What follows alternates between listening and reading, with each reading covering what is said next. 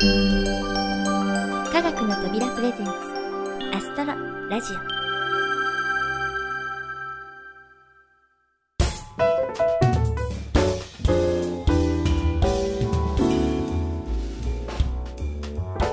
皆さんこんにちは土屋ゆ子です。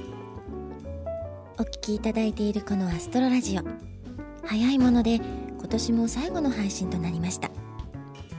とは言ってもまだ12月に入ったばかりでまだまだ年末の慌ただしさを実感するにはちょっと早い気もしますがそうやって油断しているとあっという間に大晦日なんですよね。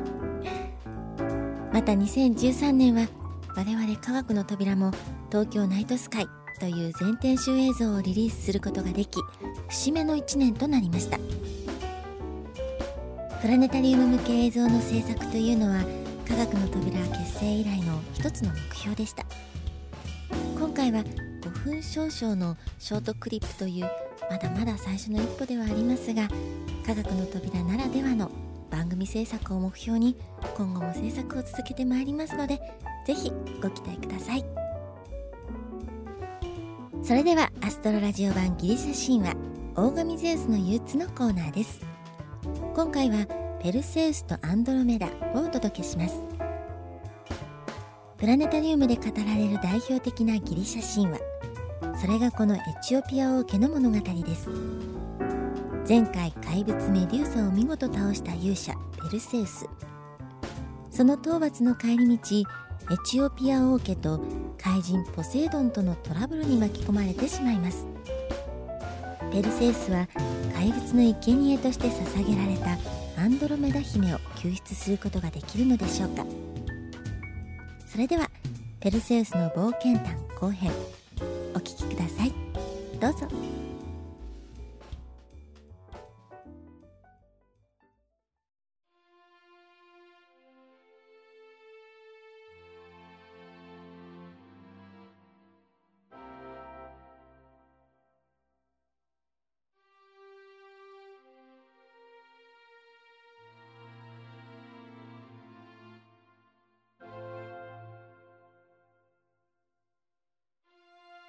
昔々世界は12の神々が治めていました。その中でも王と呼ばれる特別な存在。それがゼウス。しかし王であるがゆえの悩みは尽きません。ほら今日もまた彼のもとに憂鬱の種が届いたようですよ。第9話。ペルセウスとアンドロメダ。ヘルメスよ。メデューサを撃ったペルセウスは今どの辺りだ？はい。ちょうどエチオピアの辺りかと。何？あそこは。まずいな。あエチオピアは確か今ポセイドン様のお怒りが向いている先でございましたね。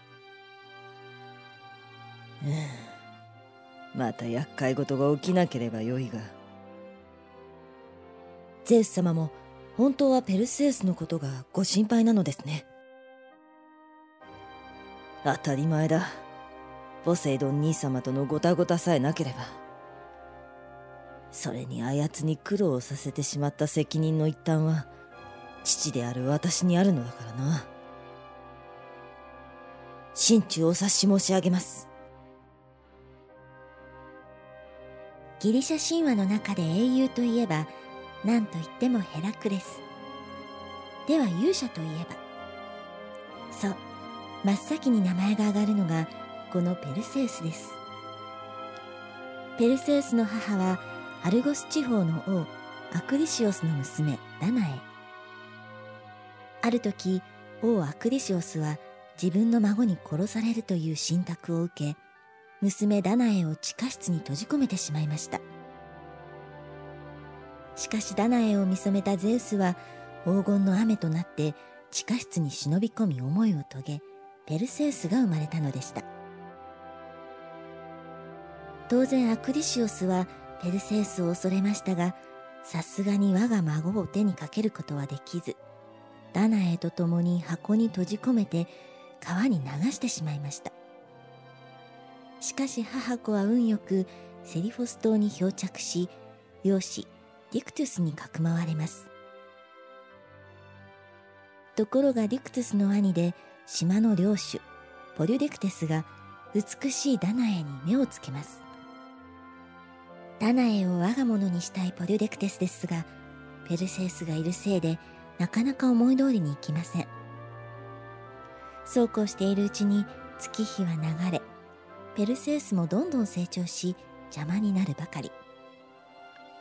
ついにしびれを切らしたポリュデクテスは自分がとある姫に求婚するので祝いにメデューサの首を取ってきてほしいとペルセウスに命じたのでした。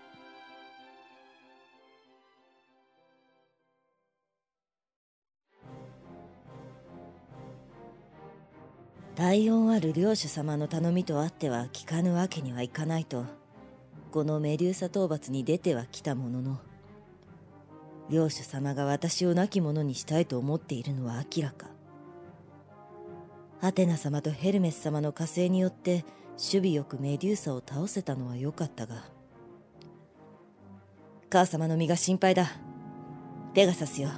少し急ごう。メデューサとの戦いの最中で手に入れた天魔ペガサスにまたがり帰路を急ぐペルセウス。彼らがちょうどエチオピア上空に差し掛かった時ペルセウスが異変に気づきました。ん？なんだあれは？ちょっと待てペガサス。あそこの岩のところへゆっくり近づいてくれ。ペルセウスの指さす方向には海岸にほど近い海の中からそそり立った大きな岩がありました。そしてそこにはなんと若い女性が鉄の鎖につながれぐったりとしているではありませんか。うんどうやら何かの生贄にされているらしいな。詳しい事情はわからないがこのまま見過ごすわけにもいくまい。よしペガサス。あの娘のそばに降りてくれ。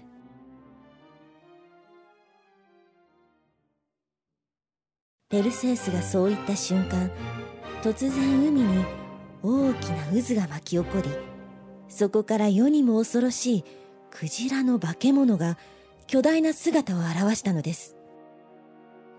くあれがこの娘を食らおうとしている化け物か。よし一度上空に戻って立て直すぞ。再び空に舞い上がったペガサスとペルセウスは化け物の出方を伺います。するとそれに気づいた化け物はまるでうるさいハエを追い払うように鋭い爪で襲いかかってきたのです。おっと危ない。こいつ思った以上にスピードがあるな。しかもこの巨体だ。メデューサの首をはねたこの刀では致命傷を与えられそうにない。どうしたらいや待て。そうか。メデューサの首か。よし。ペガサス攻撃をかいくぐってあいつの正面に回り込んでくれ。頼んだぞ。ここで天魔ペガサスの本領発揮です。攻撃をひらりひらりとかわしうまく化け物の正面に回り込みました。するとペルセウスは魔力を封じる袋からメデューサの首を取り出し怪物に突きつけたのです。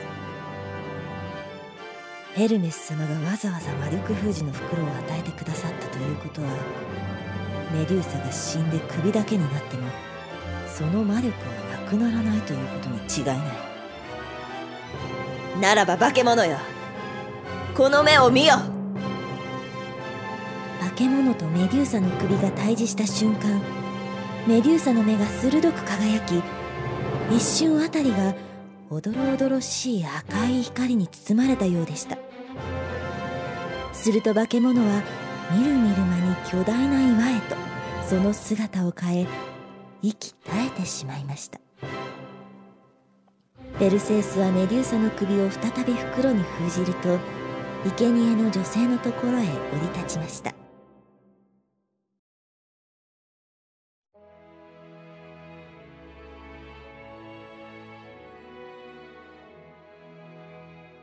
ふう化け物の大きさと素早さには肝を冷やしたがペガサスの身のこなしとメデューサの魔力に助けられたな。そう考えるとこのメデューサ討伐も少なからず世の役に立ったというものだ。さて娘を鎖から解き放ってやらねば。ああぐったりしていると思ったらやはり気を失っていたか。風も強く波打ち寄せるこんな岩場に縛り付けられていたのでは無理もあるまい。かわいそうに。手足から鎖を外し海岸の砂浜に彼女を横たえたペルセウスは改めて彼女の顔を見つめました。それにしても美しい娘だ。いや美しいだけでなく気品に満ち溢れている。着ているものから見てもこの辺りの王族ではなかろうか。ええあ気がつきそうだな。大丈夫ですか？え私は確か化け物の生贄に。もう心配ありませんよ。あなたはどなたですか？私はペルセウスと申します。差し出がましいようですがあなたをお助けいたしました。何ですって？それではまた化け物が。ちゃんと退治いたしましたのでご安心を。それより少し休んでからで結構ですのでよろしければ事情を聞かせてはいただけませんか。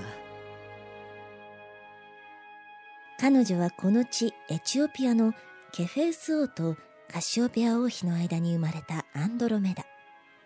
その美しさは国中の憧れを集めるほどでペルセウスが好意を抱いたのも無理からぬことでした。カシオペア王妃はアンドロメダの母だけあってこちらも美しい人でしたがある時その美しさを鼻にかけ私は海の妖精ネレイデスたちよりも美しいと自慢したためネレイデスの父である怪人ポセイドンを怒らせてしまったのです。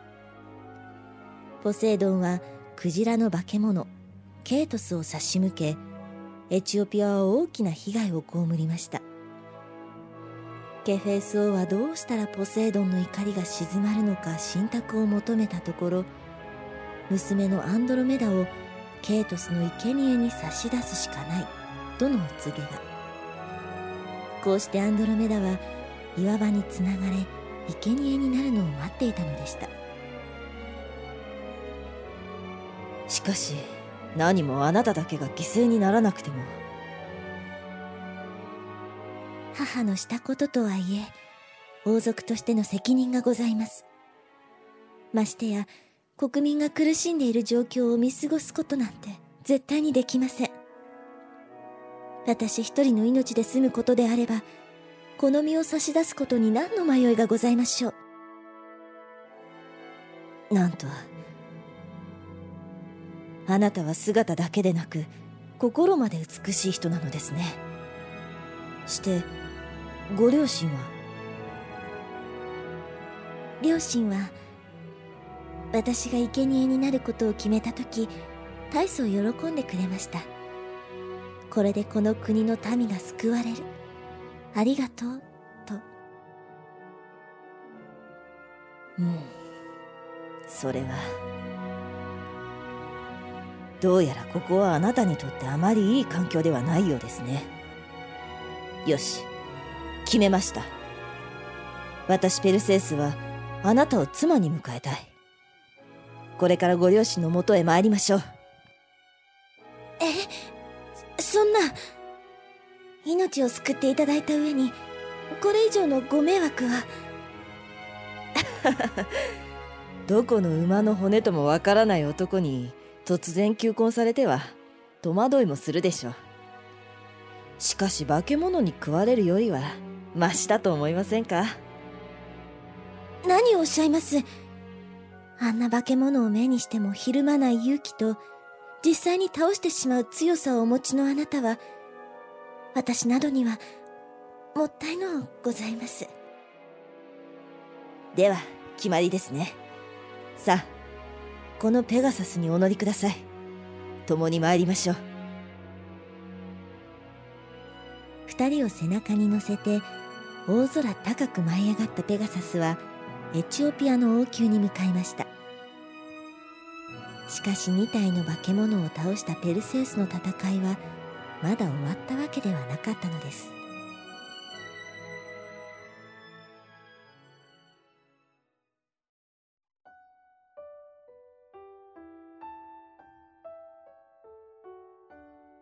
おいヘルメスはおるか？ここに。うん。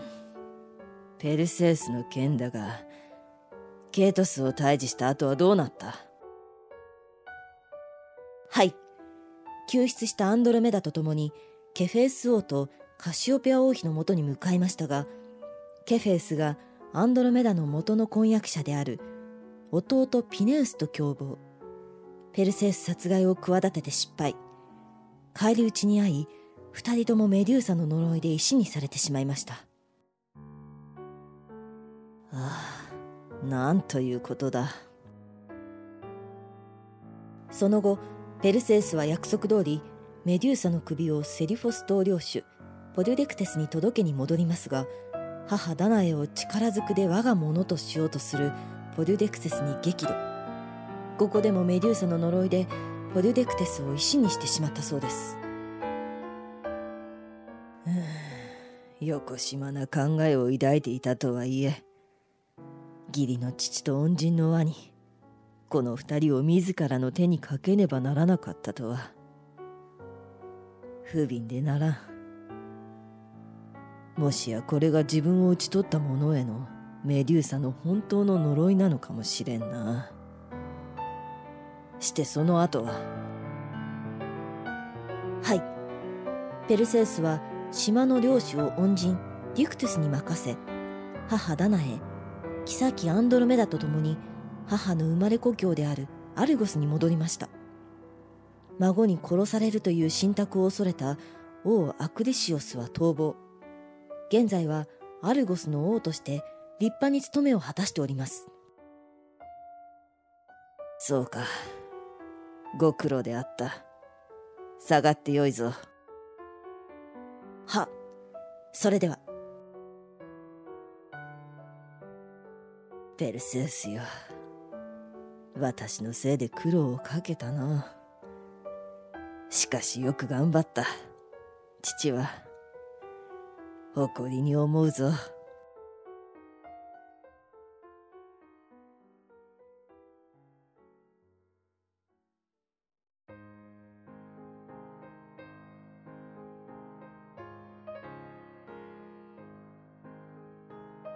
から冬に季節が移り変わる頃この物語に登場するさまざまなキャラクターたちが星座として夜空を彩ります。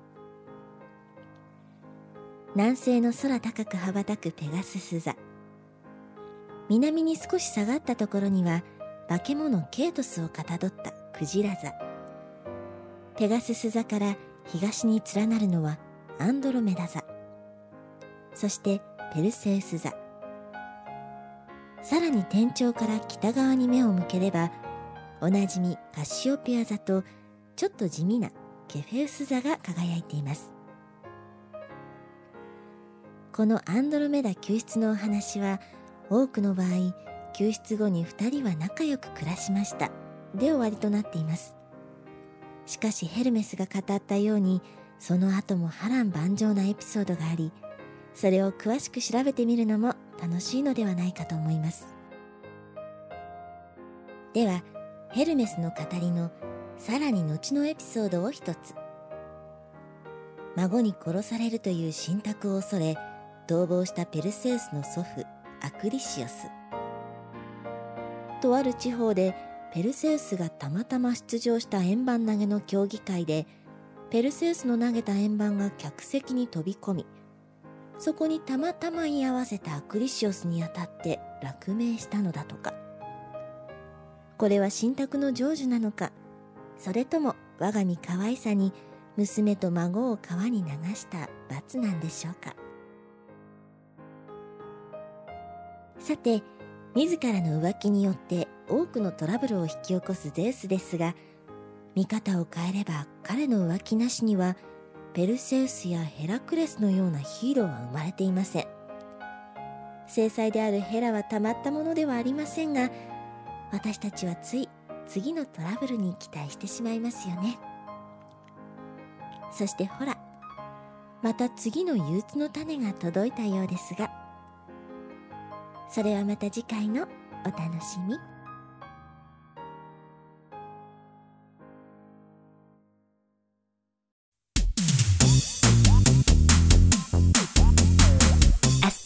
ラジオ。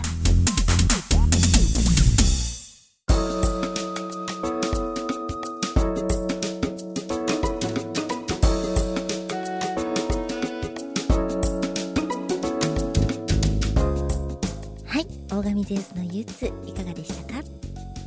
このようにヒーローが怪物からお姫様を助け出す物語をアンドロメダ型ストーリーと呼ぶんだそ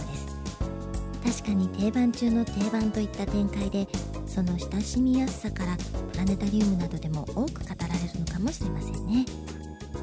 そういう意味ではやはり救出後のドロドロな感じは省いた方が一般的には受けがいいと思いますが そこは大神ゼウスの憂鬱今後も突っ込んで取り上げていきたいと思います。では次回のエピソードもお楽しみに。インフォメーションのコーナーです。今回は世界中の天文ファンがやきもきしているそうアイソン彗星についてのお話です。昨年の9月に発見されたこの彗星大きな話題になっていますのでアストロラジオをお聞きになるくらいに天文に興味をお持ちでしたらきっとご存知ですよね。彗星の構造はよく汚れた雪だるま。と例えられます。これが太陽のそばを通る時に凍った成分が熱を受けて蒸発。ガスや塵をまき散らすことでその特徴である尾尻尾を形成します。アイソン彗星が期待されたわけは初めて太陽に近づく彗星と考えられその尾を作り上げるための物質が豊富だろうと予想されているからなんです。また発見時はだいたい木星軌道の付近にあったのですがこの位置の彗星としてはとても明るくこのことも大きな尾を作り出す大彗星になるだろうという予想の根拠となりました。この頃から本屋さんの天文関連のコーナーにはアイソン彗星が特集された書籍が並び世紀の大彗星かと期待されていました。が残念ながら現状での明るさは当初の予想を下回っており11月下旬の段階ではまだ肉眼で見えるほどに成長はしていませんでした。しかしアイソン彗星が太陽に最も近づく近日点を通過するのが11月29日。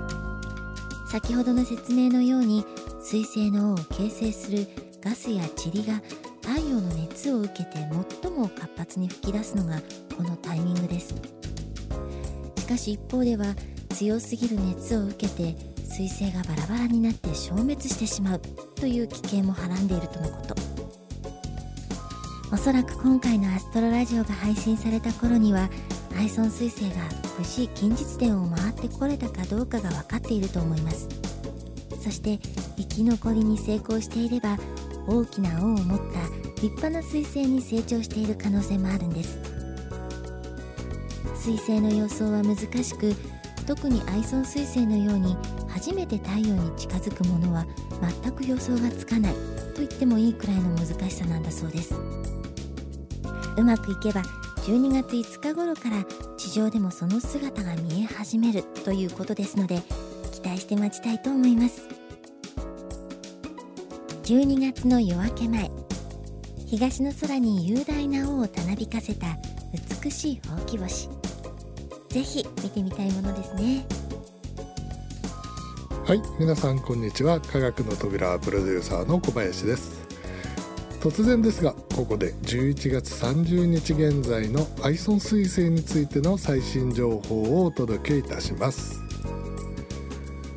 日本時間の11月29日午前4時頃に太陽に最接近したアイソン彗星。その行方が注目されていましたが複数の太陽観測衛星の観測結果によりますと太陽からの高熱と巨大な潮汐力により彗星の核はバラバラになりその質量の多くは蒸発またはガス化して失われてしまったようです。現在はその際に生成された大量の塵とガスによってかろうじてその姿をとどめているようですがそれもここ数日で薄く拡散してしまいそうとのこと。最新の予想によりますとその塵の集団が地上から見え始める12月5日頃には、えー、天の川程度の明るさでなんとか観測できるかもしれないといったところのようです。というわけで大きな尾をたなびかせる雄大な姿を見ることはかなわなくなってしまいました大変残念ですがこういった彗星の挙動を捉えられたのは初めてのことですのでえー、各天文関係の研究機関にとっては大きな収穫となることを期待したいところです。また、えー、天体写真を捉える方や天体観測に適した双眼鏡をお持ちの方にとってはまだ撮影観測のチャンスありということで、えー、こちらの成果もこれからネット上を賑わせることと思います。年最後のお知らせはちょっと残念な形になってしまいましたけれども今後またさまざまな天文現象が私たちを楽しませてくれるはずですのでアストロラジオでも最新の情報をお届けしていきたいと思います。それでは皆さん来年もアストロラジオをよろしくお願いいたします。以上小林がお届けいたしました。良いお年を。さてこれで年内のアストロラジオ配信はおしまいです。今年もこの番組をお聴きいただいてありがとうございました。2013年世間ではいろいろなことがありました。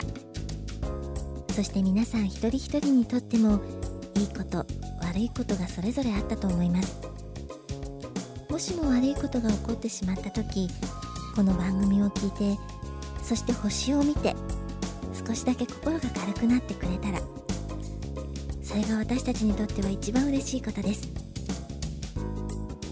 これからもそういう番組を目指してアストロラジオを作っていこうと思いますので2014年も引き続きよろしくお願いいたします。いろいろお話ししてきましたがそろそろお別れのお時間になってしまいました。この番組は制作コムビルド脚本アルファボル。協力クラシック名曲サウンドライブラリー。音楽制作集団ディープフィールド。そして企画制作科学の扉でお送りいたしました。それでは皆さん良いお年をお迎えください。お相手は私土屋ゆ子でした。